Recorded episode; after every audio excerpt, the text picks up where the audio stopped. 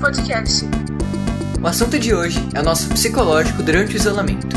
E para isso, estamos eu, Felipe, E eu, Laura, e para falar sobre o assunto, trouxemos uma profissional da área, a doutora Cláudia Maria Nóbrega.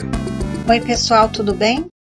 obrigada por poder falar com a gente. Bom, a primeira pergunta é: como lidar com ansiedade e depressão durante o isolamento social?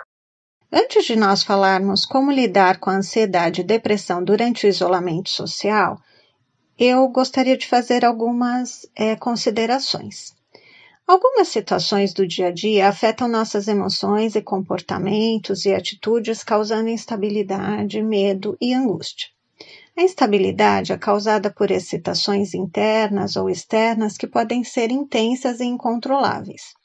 Quando sentimos medo, o medo está direcionado a algo ou alguém. Então a gente sente medo de cachorro, tem medo de banho de mar, tem medo de se sentir ridícula ou ridícula numa festa, enfim. E, consequentemente, a angústia aparece sem objeto definido, como um sinal de alarme ante a uma situação de perigo, que pode ser real ou imaginária, para que possamos acionar mecanismos de defesa.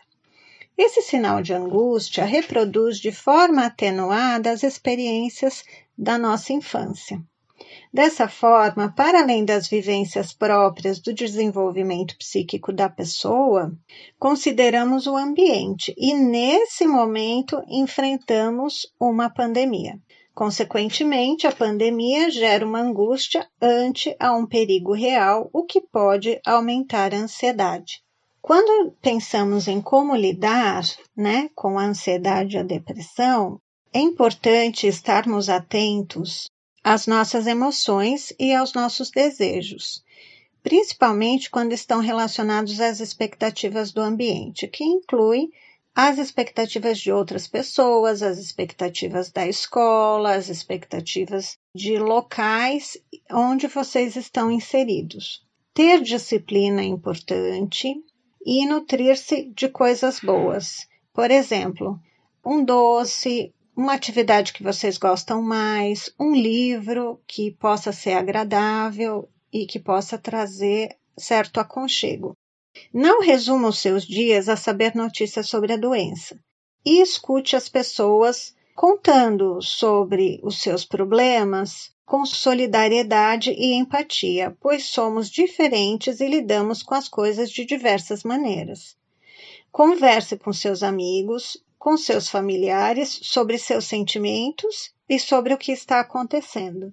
E realmente eu acho que esse, esse período deixa tudo mais difícil, né? Principalmente porque a gente não tem contato humano, né? Que dificulta muitas coisas. E eu vejo por mim mesmo, assim. Eu me cobro muito durante esse período, porque eu tô sempre fazendo alguma coisa, então sempre tô me cobrando para fazer mais ou fazer melhor. Então tudo parece estar tá ficando mais difícil. Tanto tem dias que eu vou dormir pensando que eu não fiz nada o dia inteiro, e tem dias que eu vou pensando que, que eu tô muito cansado e que eu não aguento mais. Realmente acho que isso tá bem mais difícil. E como esse tempo de isolamento contribui para o autoconhecimento? Então, a questão do autoconhecimento é sempre muito importante porque nós, quando observamos a nós mesmos e aos outros e nos colocamos no lugar dos outros, nós aprendemos muito sobre nós. Dessa forma, estar isolado do outro faz com que você observe melhor as suas atitudes, os seus sentimentos, as suas percepções e também não fique tão desatento.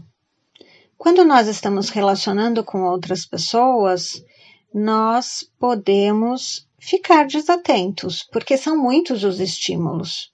E no ambiente doméstico, por mais que nós tenhamos pessoas ali interagindo, os estímulos são menores. Faz com que nós possamos ter muita atenção em relação a tudo e nos voltarmos mesmo para identificar o que é que a gente quer. Por exemplo, às vezes somos muito influenciados pela mídia, pela TV, então nós passamos a querer aquilo que o outro tem, ou que o outro quer, ou que alguém disse que é bom para gente. Quando nós estamos mais em si mesmados, nós podemos parar para identificar o que é que a gente quer nesse tempo. Saber o que quer traz segurança e, consequentemente, diminui a ansiedade. Ah, que interessante. Nessa quarentena eu tô tirando um tempo para pensar e me conhecer melhor. Isso contribui muito para o autoconhecimento. E o que as pessoas podem fazer para ocupar a mente de um jeito saudável? Bom, isso vai depender também do estilo da pessoa e do que é agradável para ela, não é? Então, assim, algumas atividades como meditação, atividades físicas, artísticas, culinárias, cursos livres online, interação virtual com a rede socioafetiva de vocês, os amigos, os familiares, e a musicoterapia também é bem interessante, existem músicas no YouTube que podem estimular o relaxamento, o autoconhecimento e também é importante você ter uma crença, uma religião. Isso também é muito importante, isso dá apoio em situações como essa que nós estamos vivendo. Para além disso, é importante você fazer uma terapia, uma psicoterapia, uma análise, quando você entender que a sua ansiedade ela está passando do limite do que é positivo, porque né, toda situação que é nova, ela causa uma ansiedade, até que a gente entenda como vai resolver aquela situação.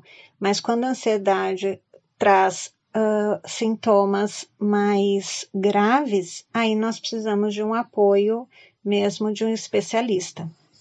Bom, eu mesmo tenho feito muita coisa na quarentena que eu nem sabia que existia ou que eu achei que nunca faria. Desde simulação da ONU, até fazer live no Instagram, que pra mim nunca ia acontecer, até esse podcast. Nunca achei que ia estar gravando pra postar no Spotify. Mas realmente isso é muito interessante. Ajuda, tipo, a distrair na quarentena. É, isso vem me ajudando muito, porque se eu só tivesse fazendo o que minha rotina pede, eu estaria bem pior do que eu tô hoje. E como as redes sociais influenciam nos pensamentos das pessoas, de forma positiva e negativamente? As redes sociais, elas ditam a moda, criam novos estilos de se vestir, de se comportar, novos valores e podem mudar uma geração. Deveriam ser usadas de modo democrático e apenas para que se pudesse comunicar e interagir virtualmente.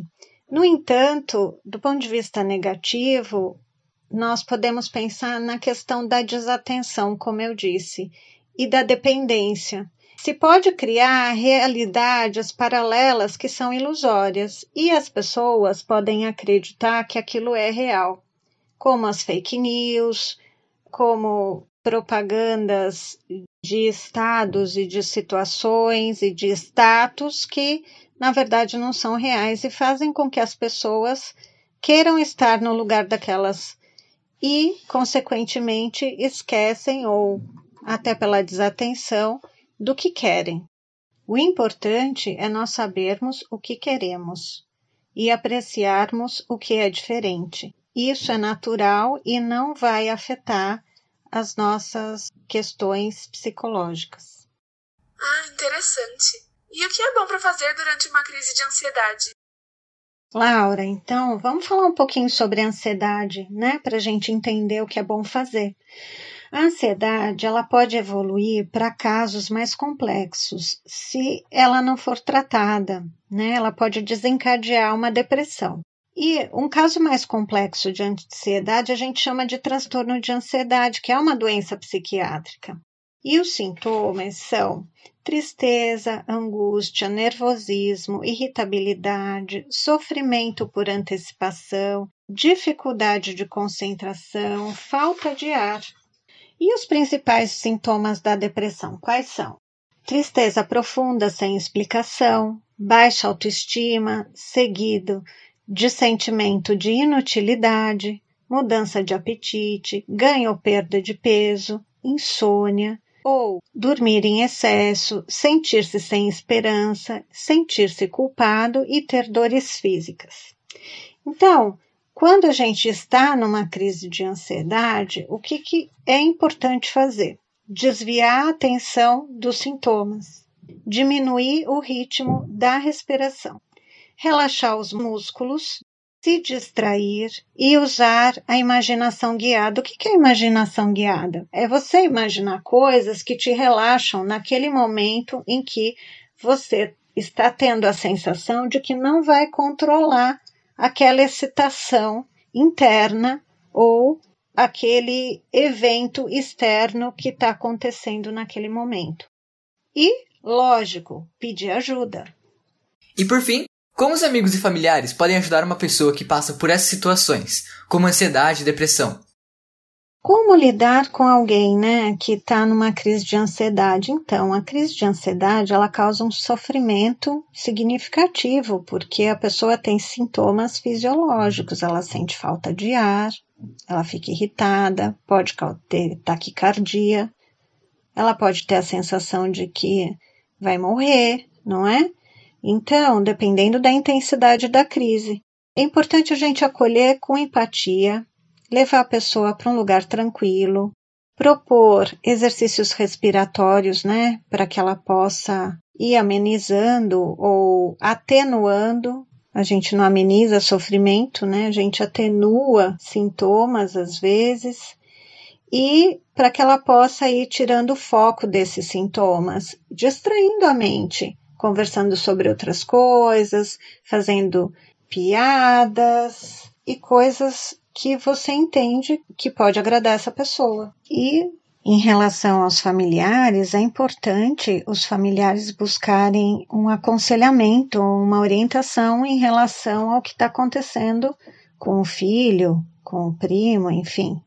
E ao final, se identificar que aquela ansiedade ela não é positiva e está num grau, num nível maior do que deveria, fazer um tratamento com um especialista. Pode ser um neurologista, pode ser um psiquiatra e uh, um psicólogo. Bom, queremos agradecer a doutora Cláudia pela participação e por esclarecer nossas dúvidas. Laura e Felipe, eu que agradeço e estou à disposição para outros podcasts dos inteirados. E agradecer a todos que ouviram. Desejamos uma ótima semana a todos e até o próximo episódio.